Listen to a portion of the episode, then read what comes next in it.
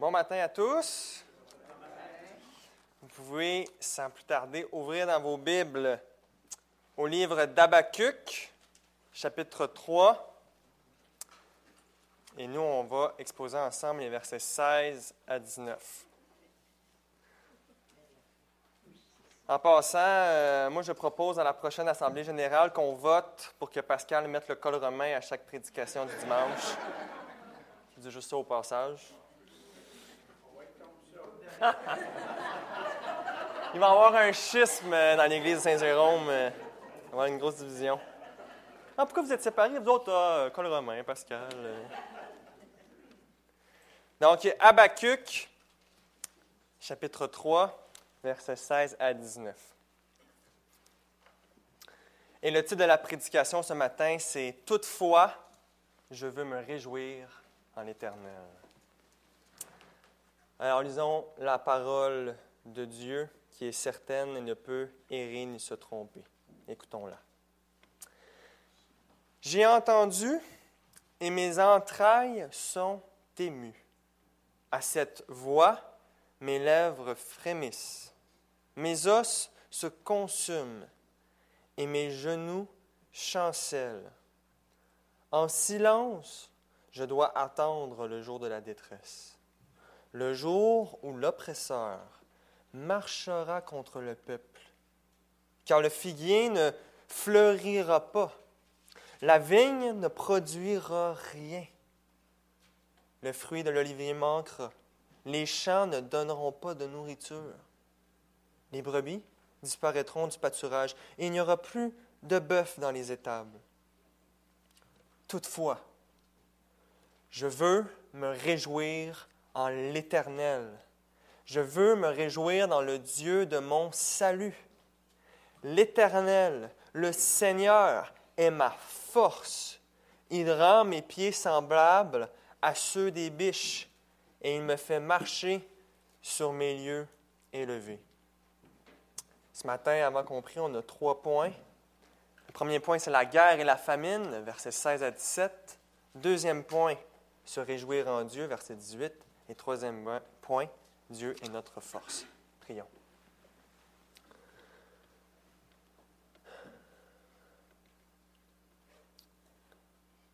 Oui, Seigneur, comme qu'on a de la misère à se réjouir en toi, comme qu'on laisse cette vie-ci prendre le dessus sur toi et plein de choses prendre ta place.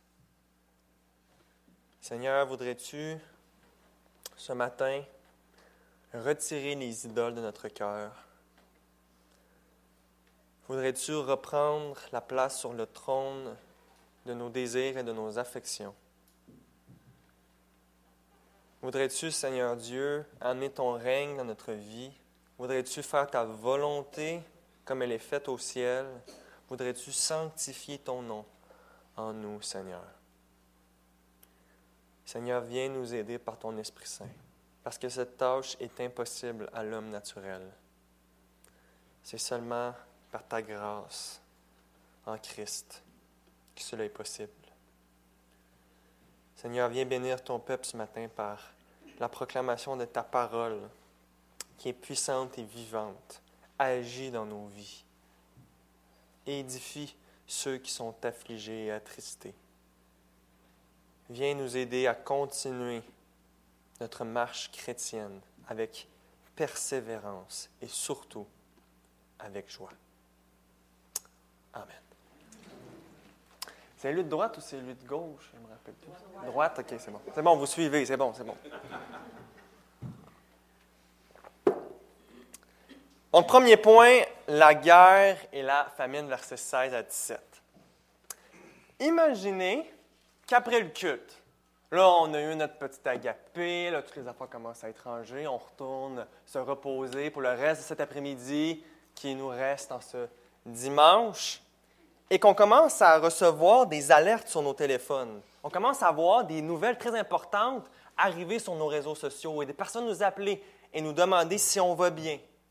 Pourquoi est-ce que tout ça se passe? C'est parce qu'on réalise que le Québec est en guerre. Imaginez que vous apprenez par TVA Nouvelles ou n'importe quelle autre chaîne d'information que des groupes islamistes dans le Moyen-Orient s'est assemblés ensemble pour venir attaquer le Québec. Et en plus de tout ça, devant cette peur-là ambiante, les autres pays, membres, disons, de l'OTAN, ne décident de ne pas venir nous aider. OK, c'est votre problème. Il y a déjà eu assez de difficultés dans le monde, notre économie est en perte, on ne va pas en plus se rentrer dans une guerre. Désolé les Québécois, on vous aime, mais vous êtes tout seul là-dedans. Et que là qu'on réalise que ces militaires-là, qui viennent de ces endroits du Moyen-Orient, sont beaucoup plus armés, nombreux et cruels que le Québécois moyen.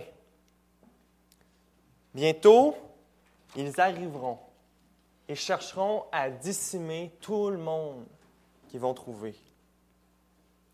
Hein, bientôt, Saint-Jérôme et ses rues seront dans la terreur. Hein, il y a les soupers entre amis, hein, les belles marches dans le parc. les enfants qui vont à leur partie de soccer, bientôt, c'est tout fini, là, ça. On entre en guerre. On entre en guerre où, lorsqu'en guerre, il n'y a plus ni loi. Lorsqu'en guerre, en guerre, il n'y a plus d'éthique. A plus de pitié. C'est gagner la guerre à tout prix. Et là, devant cette certitude, votre âme vous torture par des scénarios les plus effrayants les uns des autres, alors que vous savez qu'ils sont en route. Eh bien, ce qu'on vient de lire, c'est exactement dans quel état d'esprit est Habakkuk. Habakkuk, au chapitre 1 de son livre, le Seigneur lui révèle qu'il va juger Israël par un peuple très inique, les Chaldéens. Et pourquoi est-ce que Dieu s'apprête à juger Israël? Le chapitre 1 nous explique pourquoi Dieu va le juger. Le livre commence avec une plainte d'Abacuc. Lisons dans Habacuc 1, versets 3 à 4. Habacuc dit à Dieu, Pourquoi me fais-tu voir l'iniquité? Et contemples-tu l'injustice? Pourquoi l'oppression et la violence sont-elles devant moi? Il y a des querelles et de la discorde, et la discorde s'élève. Aussi, la loi n'a-t-elle point de vie? La justice n'a-t-elle point de force? Car le méchant triomphe du juste, et l'on rend des jugements iniques. Habakkuk ici est en train de décrire dans le contexte l'état actuel d'Israël. Il est en train de dire, Seigneur, il n'y a personne qui te craint en ce moment à Jérusalem. Il n'y a aucun juge, aucun homme politique qui a respect pour les droits humains et la, et la, et la, et la sainteté de la vie humaine. Ta loi est déshonorée, Seigneur, constamment, jour et nuit. Ce qui se passe dans Jérusalem du début jusqu'à la fin de la journée, Seigneur, c'est le c'est ça qu'Abacuc est en train de dire ici. Habakkuk dit, comme David dans le psaume 119, verset 136, Mes yeux versent des torrents de larmes parce qu'on ne respecte pas ta loi. Hein? était comme, comme Lot, nous dit Pierre, Lot qui était tourmenté dans Sodome et Gomorre, 2 Pierre 2, 8 car ce juste qui habitait au milieu d'eux tourmentait journellement son âme, juste à cause de ce qu'il voyait et entendait de leurs œuvres criminelles. Ah, des fois, on voit notre culture, notre civilisation occidentale aujourd'hui, on se dit, ben voyons donc qu'on est rendu là, à un tel niveau de décadence aussi rapidement. Ah, c'est comme ça qu'Abacuc se sent. Il se sent pris dans une nation complètement esclave de l'iniquité. Mais Dieu lui donne une réponse à Habakkuk. Dieu ne va pas laisser le mal continuer en Israël. Non, Dieu va justement juger Israël. Ah, c'est pour ça que les Chaldéens arrivent. Regardez ce que le texte nous dit dans Habakkuk 1, 5, versets 5 et 6 et versets 9 et 11. Jetez les yeux parmi les nations, regardez et soyez saisis d'étonnement, d'épouvante, car je vais faire en vos jours une œuvre que vous ne croiriez pas si on la racontait. Voici, je vais susciter les Chaldéens, peuple furibond et impétueux qui traverse des vastes étendues du pays pour s'emparer de demeures qui ne sont pas à lui. Verset 9. Il vole comme l'aigle qui il vole, excusez-moi, il vole comme l'aigle qui fond sur sa proie. Tout ce peuple vient pour se livrer au pillage. Ses regards avides se portent en avant et ils assemblent des prisonniers comme du sable. Ils se moquent des rois et les princes font l'objet de ses railleries. Il se rit de toutes les forteresses. Il amance de la terre et il les prend. Alors son ardeur redouble, il poursuit sa marche et il se rend coupable. Sa force à lui, voilà son Dieu. Hein? Ce n'est pas la description la plus apaisante d'un ennemi qui vient vous attaquer, hein? il va tout piller, il prend ce qui ne lui appartient pas, et son seul Dieu, c'est sa propre force. Voici la réponse de Dieu à Habacuc pour sa plainte initiale de voir le péché en Israël. Et là, Habacuc n'est pas du tout apaisé par la réponse du Seigneur. Il est même encore plus affligé. Regardez ce qu'il lui dit. N'es-tu pas de toute éternité, éternel mon Dieu, mon Saint? Nous ne, nous ne mourrons pas. Ô Éternel, tu as établi ce peuple pour exercer tes jugements. Ô mon rocher, tu l'as suscité pour infliger tes châtiments. Tes yeux sont trop purs pour voir le mal, et tu ne peux pas regarder l'iniquité. Pourquoi regarderais-tu les perfides, et, te tairais-tu quand le méchant dévore celui qui est plus juste que lui? Il est en train de dire ici, Seigneur, les Chaldéens que tu amènes, que, tu suscites, qui font le mal, comme il nous dit dans les versets, au verset 13, ils sont encore pires que les Israélites. Ce que je te demandais, Seigneur, c'est de régler le problème, de ne pas envoyer des, personnes encore pires que les Israélites pour juger les Chaldéens. Et là, Dieu donne une deuxième réponse à la deuxième complainte d'Abacuc. Dieu lui dit que non seulement il va juger Israël, mais il va juger aussi les Chaldéens pour le mal qu'ils font. Parce que tu as beaucoup, et ça c'est Habakkuk 2, versets 8 à 12. Parce que tu as pillé beaucoup de nations, tout le reste des peuples te pillera, car tu as répandu le sang des hommes, tu as commis des violences dans le pays, contre la ville et tous ses habitants. Malheur à celui qui amasse pour sa maison des gains iniques afin de placer son nid dans un lieu élevé, pour se garantir de la main du malheur. C'est l'opprobre de ta maison que tu as résolu, en détruisant des peuples nombreux. Et c'est contre toi-même que tu as péché, car la pierre crie du milieu de la muraille, et le bois qui lie la charpente lui répond. Malheur à celui qui a bâti une ville avec le sang, qui fonde une ville avec l'iniquité.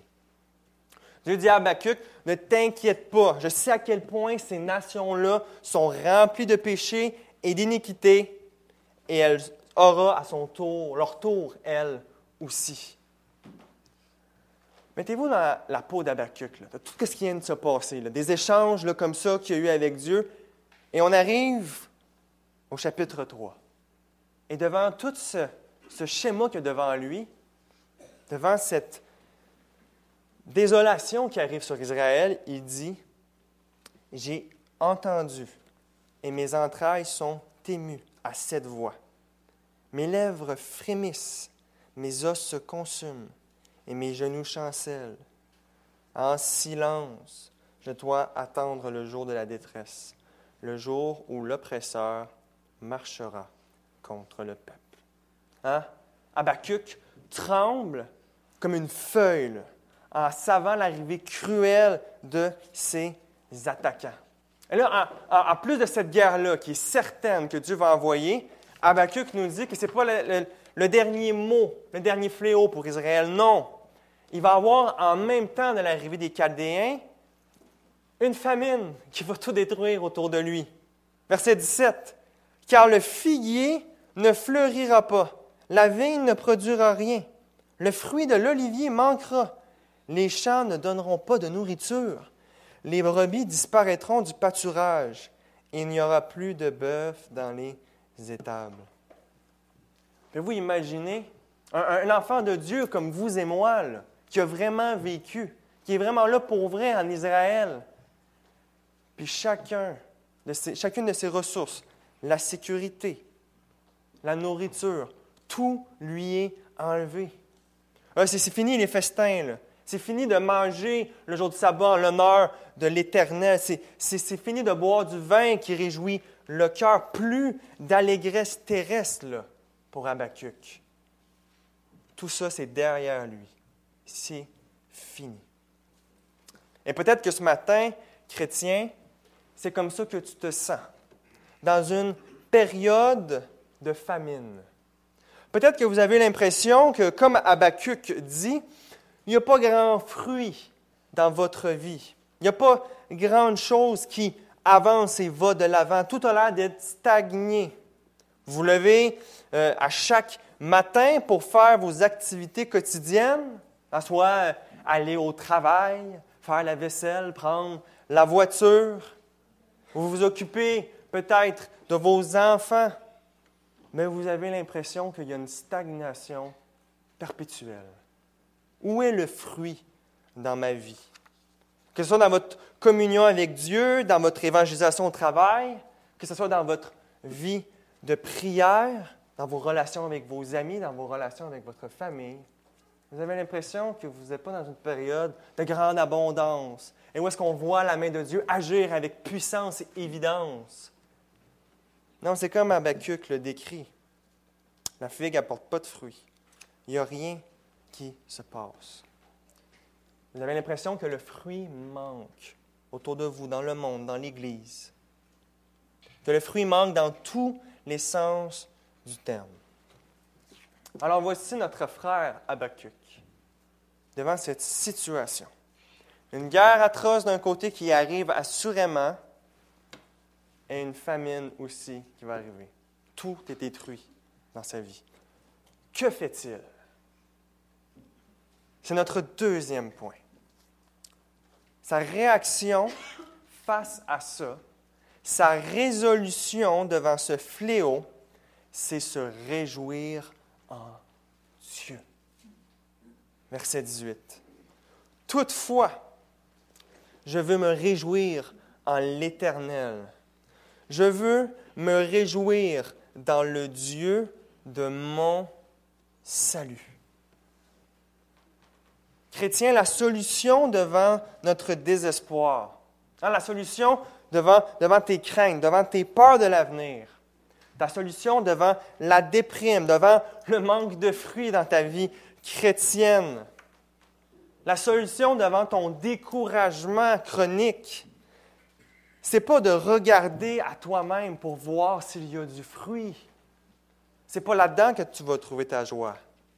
Chrétien comme Habakkuk, tu dois trouver ta joie profonde, non pas où sont tes bénédictions terrestres, mais trouver ta joie où Dieu se trouve. Trouver ta joie en lui. Hein, Dieu ne nous a pas appelés à fonder notre joie dans le nombre de fruits qu'on produit, dans le nombre de personnes qu'on évangélise, dans le nombre de prières qu'on voit répondues. Dieu ne nous a pas demandé de fonder notre joie sur notre rapidité à avancer dans la sanctification. Dieu ne nous a pas appelés à trouver notre joie dans les plaisirs de ce monde, dans lesquels tous les païens qui ne connaissent pas Dieu se vautrent avec addiction. Dieu ne vous a pas appelé à trouver votre joie dans votre travail idéal, dans votre retraite parfaite, ou dans votre voyage à Punta Cana, ou dans vos, ou dans vos loisirs ou même dans le manger, dans le boire. Non, Dieu vous appelle à trouver votre joie en lui. Et pourquoi pas aller trouver sa joie dans toutes ces choses? Parce qu'elle ne vous rendra pas heureux de toute façon. C'est une mauvaise tentative. Ah, je serais plus heureux là, si j'avais ce mariage-là. Ah, je serais plus heureux là, si j'avais cette liberté-là financière. Non. Non, tu ne serais pas plus heureux. C'est faux. Puis tu le sais, parce que chaque fois que tu as ce que tu veux, tu n'as rien qu'à ce départ, tu veux autre chose. Fait que c'est pas ça l'idée. C'est pas ça le point.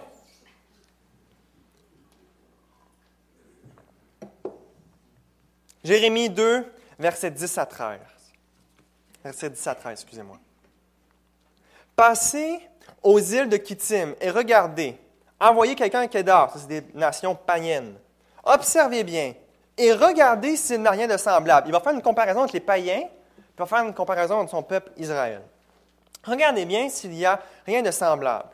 Y a-t-il une nation qui change ses dieux, quoiqu'ils ne sont pas des dieux en blanc Ils ne sont même pas des dieux, là. Il ne va même pas les sauver pour vrai. Regardez-les. Ils ne changent pas leur Dieu. Regardez ce que Dieu dit. Et mon peuple a changé sa gloire contre ce qui n'est d'aucun secours. Cieux, soyez étonnés de cela. Il en appelle même à la création. On leur dit, vous réalisez-vous qu'est-ce qui se passe là? Cieux, soyez étonnés de cela. Frémissez d'épouvante et d'horreur, dit l'Éternel, car mon peuple a commis un double péché. Quel est ce péché? Jérémie nous le dit. Ils m'ont abandonné, moi qui suis une source d'eau vive, pour se creuser des citernes, des citernes crevassées qui ne retiennent pas l'eau. Il est comme, regardez-les, là. Il y a moi, une source d'eau vive, et eux, ils vont aller faire toutes leurs petites citernes, toutes leurs petites idoles, les choses qu'ils pensent qu'ils vont vraiment les combler, qui vont vraiment les rendre heureux, pour leur donner une paix. Et puis ces choses-là, ils ne les rendront pas heureux, ils ne leur donneront pas une paix. Regardez, ils sont troués, leurs citernes. Ce que ce texte nous montre, c'est que, ultimement, trouver sa joie ultime, je dis bien sa joie ultime, parce qu'on peut avoir de la joie dans plein de choses dans la vie. Hein? La parole en parle abondamment. Mais là, je parle bien de trouver sa joie ultime en autre chose que Dieu est un péché, et un péché grave. Laissez-moi vous donner un exemple.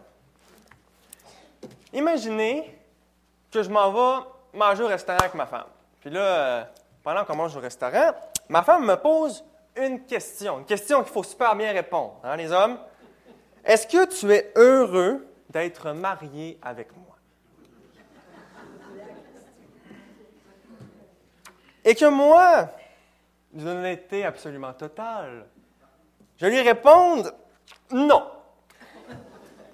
Euh, en fait, je pensais, euh, justement, vu que tu en parles, je pensais te reconduire à la maison et peut-être euh, inviter une autre femme à venir manger au restaurant. Mais là, commence pas à capoter et à crier après dans le restaurant.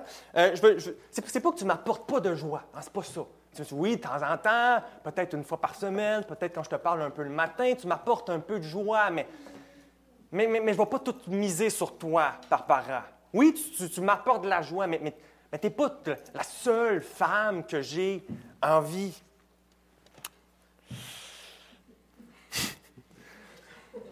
Est-ce Oui, c'est ça. C'est hypothétique, hein? c'est pas réel. Inquiétez-vous pas, j'ai demandé la permission si je pouvais utiliser cet exemple-là, elle m'a dit oui. Mais blague à part, cette attitude-là est tellement déshonorante envers ma femme. Et ça montre que j'aime pas ma femme. Et ça montre que j'ai rien compris de l'engagement que j'ai fait devant Dieu, devant les hommes, de garder ma femme seule dans mon cœur et de ne pas désirer aucune autre au-dessus d'elle. Eh bien, à chaque fois que devant Dieu, devant nos choix dans la vie, à chaque fois qu'on désire quelque chose, plus que Dieu, c'est exactement ça qu'on est en train de dire. En train de dire, Seigneur, tu n'es pas suffisant pour ma joie chrétienne. Non, il, me faut toi, c'est vrai, tu es quand même Dieu, tu sais, mais peut-être autre chose aussi avec ça, pour complètement me combler. C'est ça qu'on est en train de dire à Dieu. On est en train de dire à Dieu quand on ne trouve pas notre joie la plus profonde en lui, qu'il n'est pas assez. Et ça, ça déshonore le Seigneur. Parce que le Seigneur est l'être ultime, l'être parfait.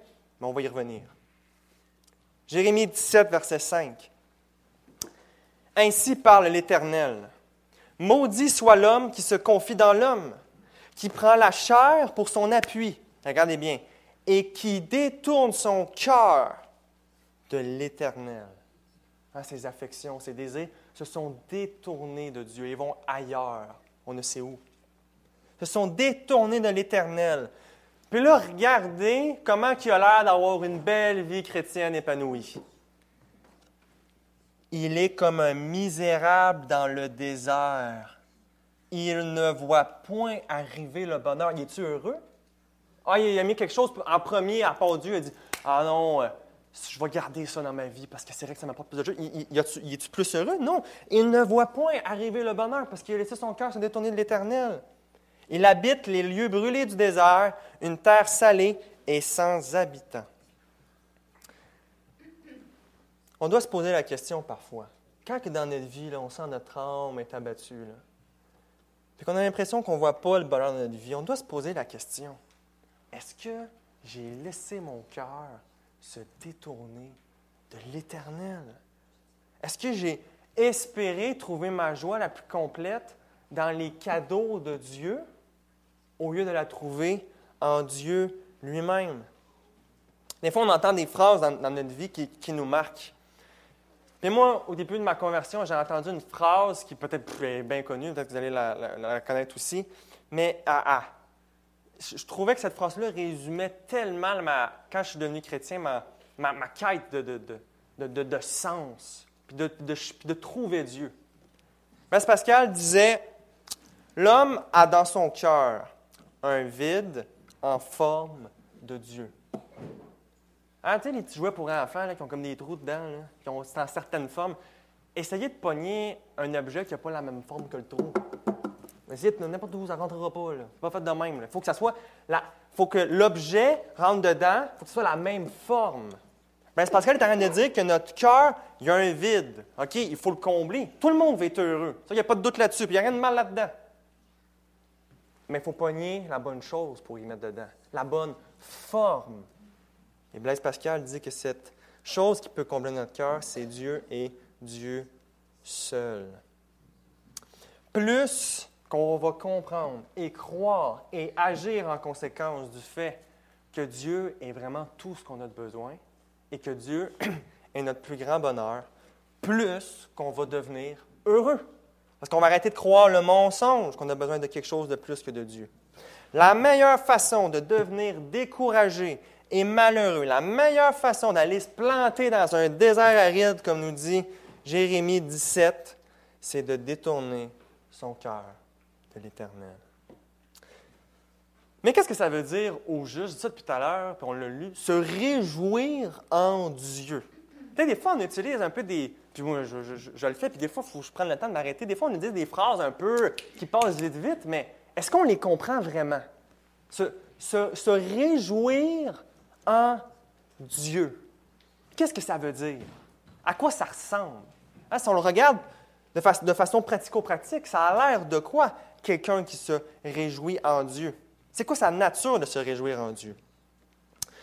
John Piper, pour répondre à cette question-là, fait remarquer qu'il faut bien comprendre comment fonctionnent les affections les émotions pour bien comprendre qu'est-ce que c'est la joie en Dieu.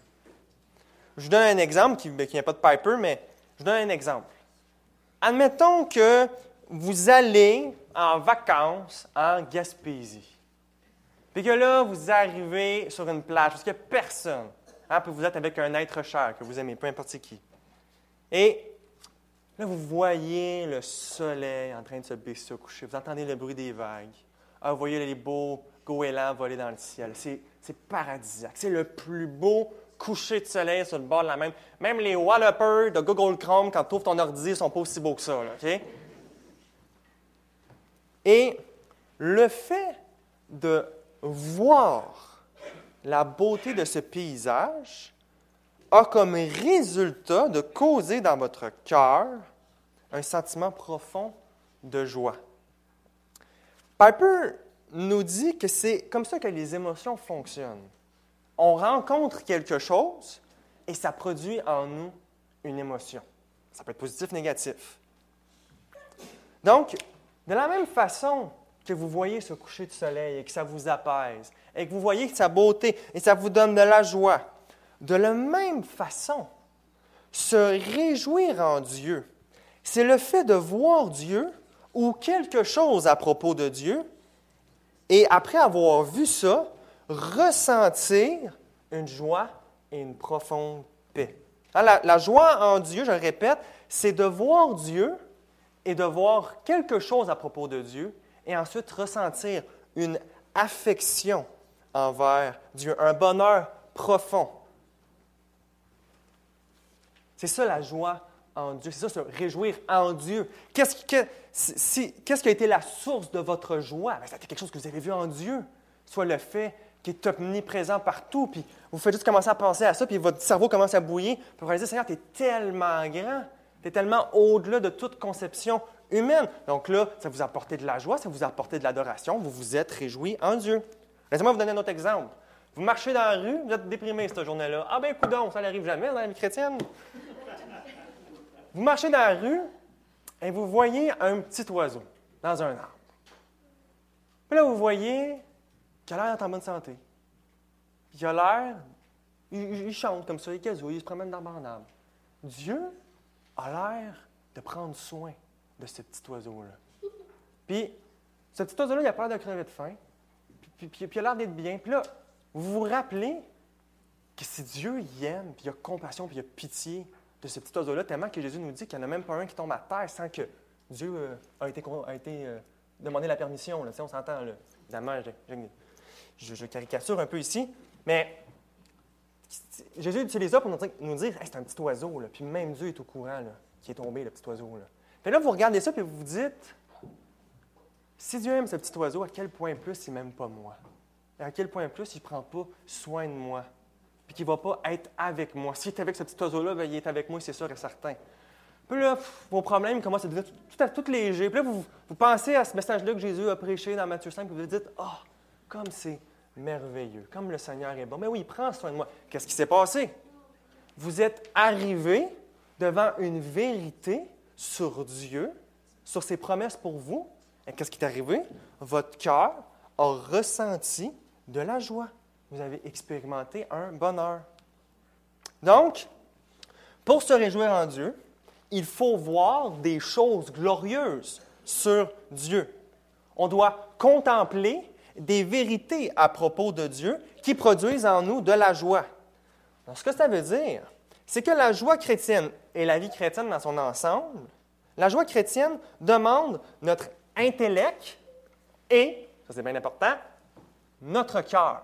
Les deux ensemble, les deux sont nécessaires pour se réjouir en Dieu. Premièrement, pour l'intellect. Regardons dans Psaume 1, versets 1 à 2. Heureux l'homme qui ne marche pas selon le conseil des méchants, qui ne s'arrête pas sur la voie des pécheurs et qui ne s'assied pas en compagnie des moqueurs. Mais, verset 2, qui trouve son plaisir, donc là on l'a, les affections, la joie, le, délice en Dieu, qui trouve son plaisir dans la loi de l'Éternel et donc, il y a quelque chose de rajouté, ce pas juste les affections, il y a quelque chose d'autre qui va venir, et qui la médite jour et nuit. Méditer, c'est quoi? Méditer, c'est réfléchir. Hein, c'est penser à quelque chose, dire, mais ce texte-là, qu'est-ce qu'il veut dire? Comment je peux l'interpréter? OK, c'est ça, méditer. Méditer, c'est réfléchir sur la parole de Dieu. Si David, loin de mettre la, la, réflexion et le cœur en opposition, il les met à côté, il les met en unité. Osée 4, versets 6 à 8. Mon peuple est détruit. Il est détruit, ça a l'air pas mal intense. C'est quoi le problème? Qu'est-ce qui se passe? Parce qu'il lui manque la connaissance. Puisque tu as rejeté la connaissance, je te rejetterai sais, des fois, je pense qu'il y a des gens qui peuvent dire Ah, la théologie, c'est pas important. Puis je pense que quand il, dit ça, il veut dire un peu, il nous voit un peu, nous autres, les réformes baptistes, comme qu'il voit tout compliqué, tout en train de disquer tout au couteau, avec des systèmes théologiques, tout ça. Mais il faut faire attention comment on parle un peu, je pense. Parce que la théologie, c'est à propos de Dieu. C'est qu'est-ce qu'on sait sur Dieu. Hein, on pourrait demander à un de nos frères qui, mettons, pourrait dire ça, pour dire si tu parles avec un témoin de Jéhovah qui ne croit pas que Jésus c'est Dieu, la théologie, c'est important. Là? Ah ben non, c'est pas important. Oui, il peut croire que, Jésus n'est pas le Fils de Dieu, alors que Jésus dit dans l'Évangile de Jean aux pharisiens, si vous ne croyez pas qu'avant Abraham, je suis, vous allez mourir dans vos péchés. Autrement dit, si vous rejetez la, la déité de Christ, vous allez en enfer. C'est simple que ça. Donc oui, c'est important la théologie. Et oui, c'est important de savoir qu'est-ce que la parole de Dieu enseigne, qu'est-ce que, qu'est-ce que Dieu lui-même a enseigné. Hein, qu'est-ce que Paul faisait dans, ses épîtres pastorales? Si ce n'était pas utiliser la connaissance pour réprimander, corriger, diriger les églises? Par exemple, l'église de Galate, une épître dédiée à faire comprendre aux Galates le, lien entre le salut de la nouvelle alliance et, l'ancienne alliance elle-même, notamment sur la circoncision, qu'on n'a pas besoin, comme les judaïsants disaient, on n'a pas besoin d'être circoncis pour être sauvé. Ce n'est pas Jésus plus la circoncision qui amène au salut, c'est Jésus tout seul qui amène au salut. Qu'est-ce que rejettent les païens dans Romains 1 si ce n'est pas la connaissance qu'ils ont de Dieu à travers la création? La connaissance est partout dans les Écritures. Dieu nous a donné un livre après tout, hein? qu'il faut qu'on lise. C'est qu'il y a de la connaissance, il y a de la réflexion qui est avec ça. Hein, Piper nous dit que le Saint-Esprit, quand il produit en nous de la joie, il ne fait pas juste allumer une switch dans le néant qui. Pourquoi tu es heureux? Bon, on n'a aucune idée. Je ne sais pas, un matin, Saint-Esprit, juste heureux. Non, ce n'est pas comme ça que ça fonctionne. Dieu utilise des vérités sur lui utilise des visions de sa gloire pour amener dans notre cœur de la joie. Mais là, j'ai dit un mot important, dans le cœur. Ah On ne peut pas juste lire des livres de théologie puis se croiser les pouces comme ça puis rien faire avec. Parce que ça, c'est autant pire que de dire, bon, pas besoin, de, pas besoin de théologie, moi, euh, j'adore le Seigneur quand même. Parce que Dieu, des émotions, des affections plutôt, qui viennent de choses fausses, ça n'honore pas le Seigneur. Hein, un, témoin de Jéhovah qui adorait un Jésus qui n'est pas le créateur de la terre, ça n'honore pas Dieu. C'est un faux Jésus, il n'existe pas, ce Jésus-là. De la même façon, seulement des choses qui ruminent dans l'intellect, sans que Dieu soit désiré plus que toute chose et sans que le cœur soit tourné vers lui, ça ne le plaît pas plus. La preuve, Christ dit aux pharisiens en parlant d'eux, Ce peuple m'honore des lèvres, mais son cœur est éloigné de moi. Il dit toutes les bonnes affaires. Là. Leur lèvre, là, rien, à, rien à redire, c'est parfait, c'est bon. Mais tu regardes dans leur cœur, baboy. Il fait fret, on, on met un peu le chauffage? Dans leur cœur, c'est froid. Ah, on peut dire toutes les belles formules théologiques qu'on veut. Si dans notre cœur, on n'aime pas le Seigneur, pour qu'est-ce qu'on apprend avec l'intellect, c'est inutile. Quand le chrétien sait les vérités de la parole de Dieu et qu'il trouve un plaisir en plus dans ces paroles-là, là, il est heureux. Là, là ça fonctionne. il faut voir la, raison et comprendre les Écritures un peu comme amener de l'eau au moulin. Le Seigneur nous parle de notre intelligence, on comprend ce que ça veut dire, et là, ça se dirige vers le cœur pour adorer, pour avoir des affections avec Dieu, envers Dieu. Donc, en résumé, un intellect qui réfléchit correctement à la parole de Dieu et un cœur qui aime le Seigneur, ça, c'est les deux meilleurs amis du monde pour la vie chrétienne. Les deux sont nécessaires. On, est tous différents un peu là-dessus. On, a tous, on penche tous un petit peu plus à droite ou à gauche. Combien de fois est-ce que je n'étais pas dans des cours de théologie, puis qu'on apprenait des choses sur le Seigneur, puis il n'y avait rien qui se passait là-dedans, puis comment ça, comment ça montrait qu'il faut s'examiner, puis regarder, de savoir si notre cœur n'est pas loin de Dieu. Mais il ne faut pas rejeter la connaissance, parce que c'est par elle qu'on a des affections. Donc, l'âme du chrétien qui trouve sa joie en Dieu, c'est comme, comme le chrétien que Jésus illustre dans Matthieu 13, verset 44. Il dit une parabole. Le royaume des cieux est encore semblable à un trésor caché dans un champ. L'homme qui l'a trouvé le cache et dans sa joie, il va vendre tout ce qu'il a. Dans sa joie, il va vendre tout ce qu'il a et achète le champ. L'homme du chrétien, quand il est vraiment heureuse, il dit rien plus merveilleux que mon, doux Seigneur Jésus. Il n'y a, rien qui dépasse ça. Je vendrai mon champ, je vendrai tout pour l'avoir juste lui. Un chrétien, sur cette terre, on lutte avec ça. Des fois, le Seigneur perd sa place, des fois, on tombe dans des péchés, des fois, on laisse des idoles rentrer. Mais au ciel, c'est ça que notre âme va dire à tous les matins qu'il n'y a rien de plus grand que le Seigneur, puis il n'y a rien de plus merveilleux que le Seigneur. Psaume 16, verset 11. Tu me feras connaître le sentier de la vie. Il y a d'abondantes joie devant ta face, des délices éternels à ta droite. Jean 17, verset 3. Jésus explique qu'est-ce que la vie éternelle. Oh, la vie éternelle, c'est qu'ils te connaissent, toi, le seul vrai Dieu, et celui que tu as envoyé. Être là, devant le Père, devant le Fils, devant, devant l'Esprit qui révèle les deux à travers la parole, d'être là et de connaître Dieu pour toujours. Nous qui sommes sauvés, on va dire au siècle des siècles Christ est la chose la plus glorieuse et la plus précieuse qui existe. Il n'y a pas si longtemps, euh, euh, décidé, j'avais décidé d'entreprendre. Je, viens de sortir du cégep, euh, puis j'étais vraiment pas un. Ben, à l'époque, j'étais un, étudiant très procrastinateur. Puis je m'avais pris en dernière minute pour m'inscrire à l'université. Puis là, je ne savais pas dans quel programme aller. Je pensais pas aller en théologie, mais je réfléchissais un peu là, je me suis dit, je vais pas y avoir quelque chose qui, va me former, qui va me donner des bases. Je dis, je vais aller en philosophie. Fait que là, je m'en vais en philosophie à l'Université de Montréal. Puis, euh, je me rappelle, j'avais une discussion avec euh, M. Perron, puis il m'avait dit, Daniel, va pas là.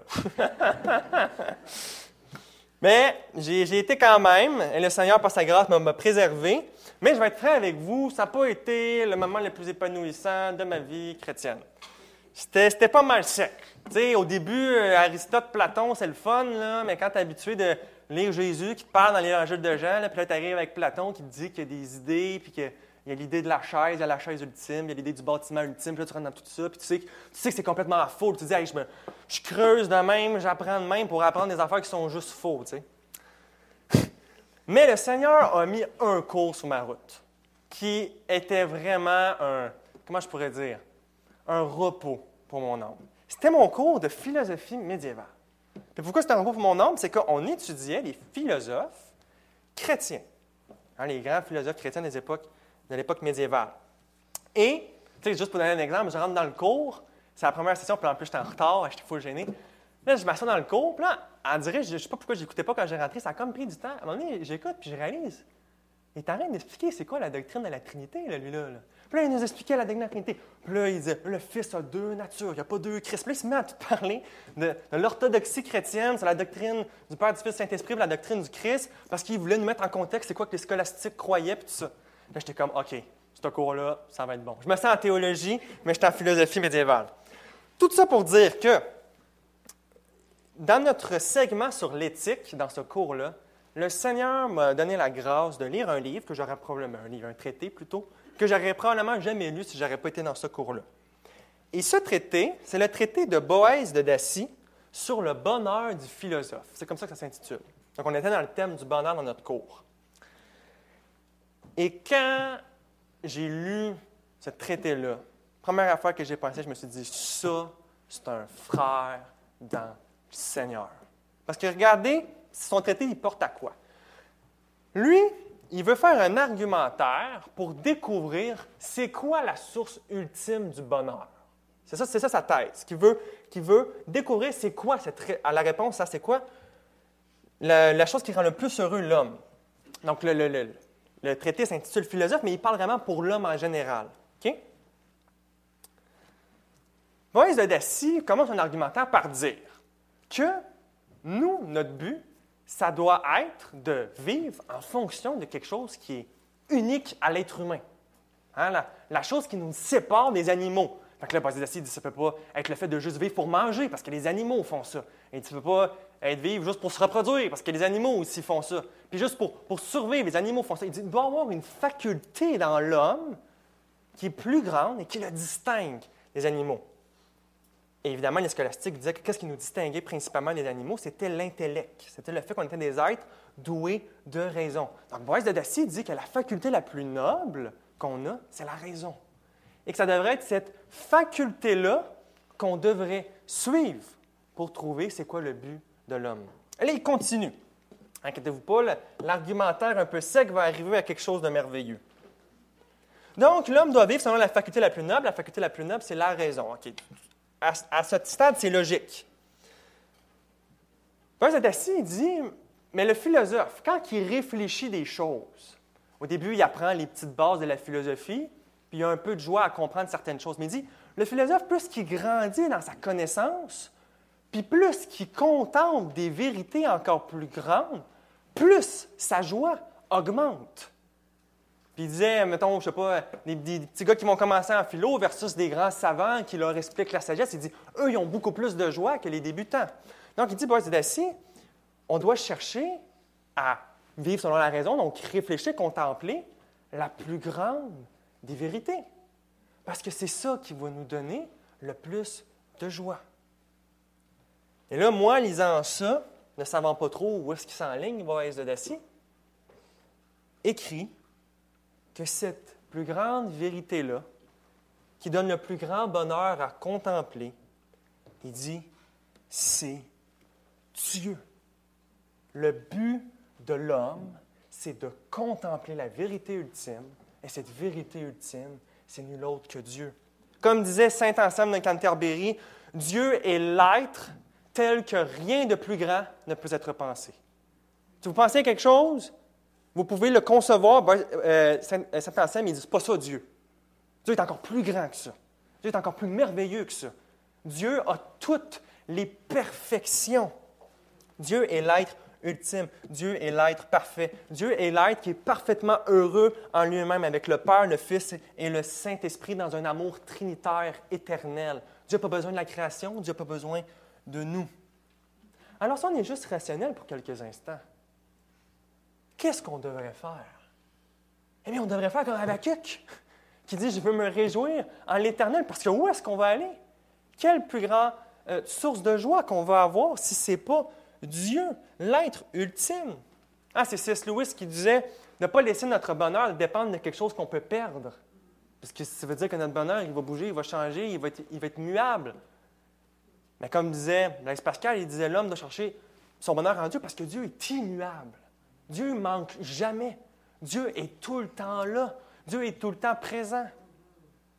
les, les seules fois qu'on pense qu'il n'est pas là, c'est parce qu'on marche encore par la foi. Paul nous dit dans Corinthiens 13 qu'à un moment donné, on va marcher par la vue. On va arrêter d'avoir la foi. Parce qu'on va arrêter d'espérer, parce que là, on va voir la réalité devant nous. Mais par la foi, Dieu est toujours là à nos côtés. Donc la solution, c'est toujours de faire comme Habakkuk nous dit dans ce texte-là de l'Écriture. Toutefois, je me réjouirai en l'Éternel malgré les circonstances les plus atroces. C'est toujours la meilleure carte à faire. Mais là, quelqu'un va me dire, Daniel, ton message, il est un peu déprimant matin. Parce que je ne suis pas capable d'aimer Dieu de même, comme toi tu me le montres. on va commencer à aimer Dieu cinq minutes, puis après ça, m'arrêter d'aimer Dieu. Puis là, on va me réveiller encore, ben oui, c'est vrai, j'aime Dieu, on va recommencer à aimer Dieu. Daniel, pourquoi tu me mets. Moi, je suis venu ici, j'étais condamné par mon péché, je suis sorti d'ici encore plus coupable que j'étais. Pourquoi tu me mets ce fardeau-là? Eh bien, je me mets ce fardeau-là parce que le verset 19. Dieu est notre force. Lisons le verset 19. L'Éternel, le Seigneur, est ma force. Il rend mes pieds semblables à ceux des biches et il me fait marcher sur mes lieux élevés. Tu as raison. Tu n'es pas capable. Je suis pas capable. Saint Anselme dans le Canterbury, je ne sais pas quel autre nom de philosophe, là, il n'est pas capable. Personne n'est capable. De façon naturelle, on n'est pas capable. On est ennemi de Dieu. Qu'est-ce que dit Christ à ses disciples? En leur présentant euh, le jeune homme riche, qui, euh, le texte nous dit Jésus l'aima, hein, mais Jésus lui dit Oh, ouais, va faire tel commandement, tel commandement. Ah, t'as tout fait? OK, vends tout ce que t'as, puis euh, viens me rejoindre après. Puis là, ils s'en vont, puis les disciples Ben là, qui, qui peut être sauvé si lui, il n'est pas capable d'être sauvé? Si lui, il refuse même ça. Jésus leur dit C'est impossible à l'homme. Vous avez raison, les disciples, c'est pas possible pour vous autres. Mais à Dieu, tout est possible. Toutes les fois qu'on a eu une joie en Dieu, puis une joie sincère, vous vous rappelez, je suis sûr, de ces temps-là, où est-ce que vous avez senti la paix de Dieu venir d'une façon spéciale? Ce n'était pas vous. Ce n'était pas la chair, ce n'était pas votre discipline que y a encore. Non, c'est l'Esprit de Dieu qui fait ça. Donc oui, on n'a pas de force, mais c'est bien cool, parce que notre force, c'est pas nous, c'est Dieu. Paul Washer nous dit que Dieu met de la faiblesse dans notre vie et utilise la faiblesse dans notre vie. Et que son but principal, en nous mettant de la faiblesse dans notre vie, c'est de nous montrer qu'on n'est pas Dieu. Puis que vu qu'on n'est pas Dieu, ben, on a besoin d'un Dieu. Fait que quand on voit notre faiblesse, on va à Dieu. Quand on a ces temps où est-ce qu'on on tombe, puis là, on voit, OK, là, je suis dans le péché, là, ça, j'aime plus ça que Dieu. Puis on, voit le, combat qui va arriver à tout le monde, qui, qui va peut-être m'arriver dix minutes après que j'ai prêché ce sermon-là. Ça, on l'a comme chrétien tout le temps. Mais ces, ces moments-là de faiblesse, Dieu les permet pour qu'on aille à lui par la foi. Parce que comment est-ce qu'on démontre que Dieu, c'est notre force? C'est en lui demandant de l'aide.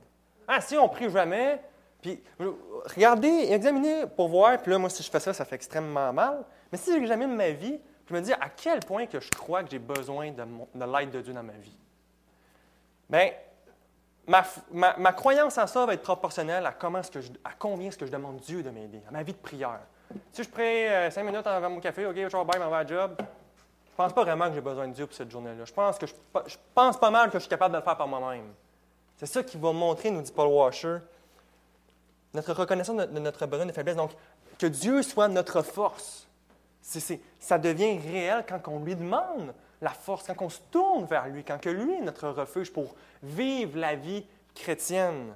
Quand on dit Seigneur, je ne peux pas faire ce miracle-là de la joie en toi, c'est juste toi qui peux le faire en moi. Paul nous dit en 2 Corinthiens 12, 9, Il m'a dit, ma grâce te suffit, car ma puissance s'accomplit dans la faiblesse. Hein, on, on l'a peur de cette faiblesse-là, puis on dit qu'on n'aime pas cette faiblesse-là, puis on dit qu'on aimerait ça, qu'elle sac son camp, puis qu'elle nous laisse tranquille. Mais des fois, elle fait partie du plan de Dieu, cette faiblesse-là. Puis Dieu, il veut qu'elle reste là. Puis même si Paul va demander trois fois, Seigneur, retire, retire, retire, il va dire non.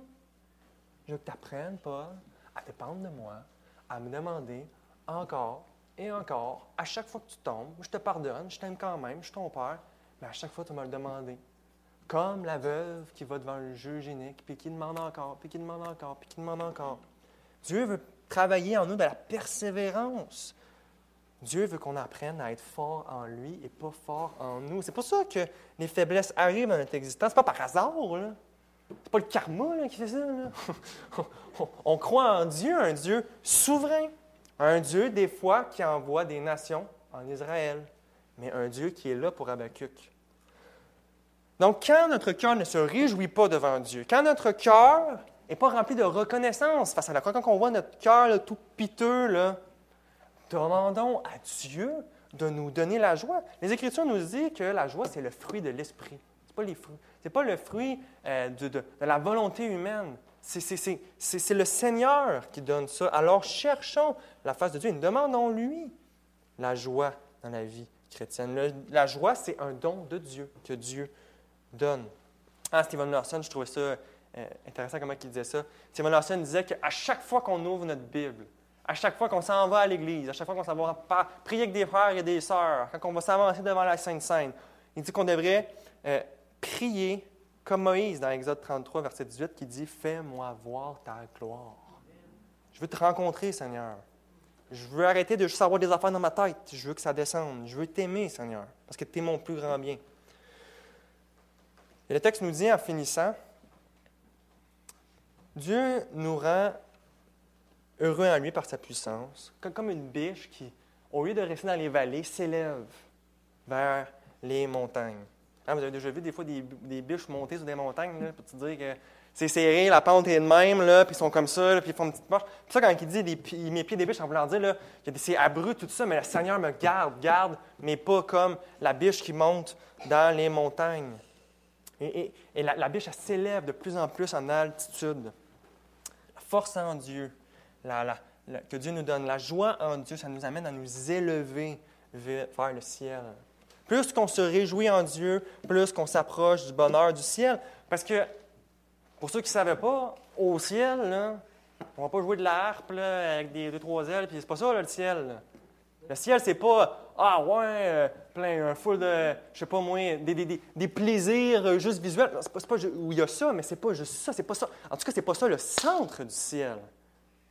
Comme disaient les puritains, le centre même du ciel, c'est Dieu. Le ciel même du ciel, c'est Dieu. C'est Emmanuel avec nous. C'est quand Dieu. C'est ça la promesse qu'on a dans l'Apocalypse, que Dieu va être avec nous. C'est lui qui est au centre. Donc, en vivant maintenant la, joie en Dieu, le fait de goûter la joie en Dieu, même dans, même dans sa création, même dans les petits plaisirs qu'on a dans la vie, manger un bon repas, ah, les puritains essayaient tellement de trouver tout le temps, des fois quand on lit leur serment, de trouver tout le temps des, applications pour les gens dans, leur congrégation qui, leur disaient même quoi faire quand ils mangeaient un repas, quand ils mangeaient un dessert ou peu importe. Et ils disaient quand vous goûtez le goût sucré du miel, pensez au goût sucré de la grâce de Christ pour vous. Puis des choses comme ça. Mais c'est beau, puis ça, ça fait devenir ça. OK. Tu sais, même dans la Sainte Sainte, le Seigneur utilise des choses physiques pour nous parler, mais utiliser les choses du quotidien pour nous toujours nous ramener à Dieu et le chercher dans toutes les choses, de, savoir, OK, je goûte à ça, c'est bon, mais Dieu est encore meilleur que ça. Et toute sa création pointe vers lui et nous parle de lui. Alors, je finis pour vrai. Chrétien, peu importe ce qui nous arrive, peu importe, euh, inquiétez-vous pas, les enfants, là, mon, mon, cas hypothétique au début, c'est pas vrai, il n'y a pas vraiment des talibans qui s'en viennent, mais peu importe ce qui nous attend, en tant que couple, en tant qu'Église, en tant qu'individu, en tant que nation, Dieu va toujours être notre source de joie ultime, toujours notre refuge. Prions.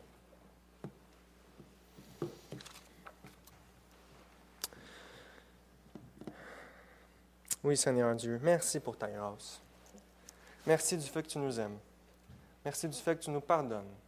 Merci du fait, Seigneur, que même si des fois on trouve qu'il n'y a pas beaucoup de fruits dans notre vie, puis même si des fois ça fait douter certaines personnes de leur euh, salut, on te remercie que ta parole nous permet de dire comme Abacuc, même s'il n'y a pas de fruits, même si moi, visuellement, je me demande qu'est-ce qui se passe.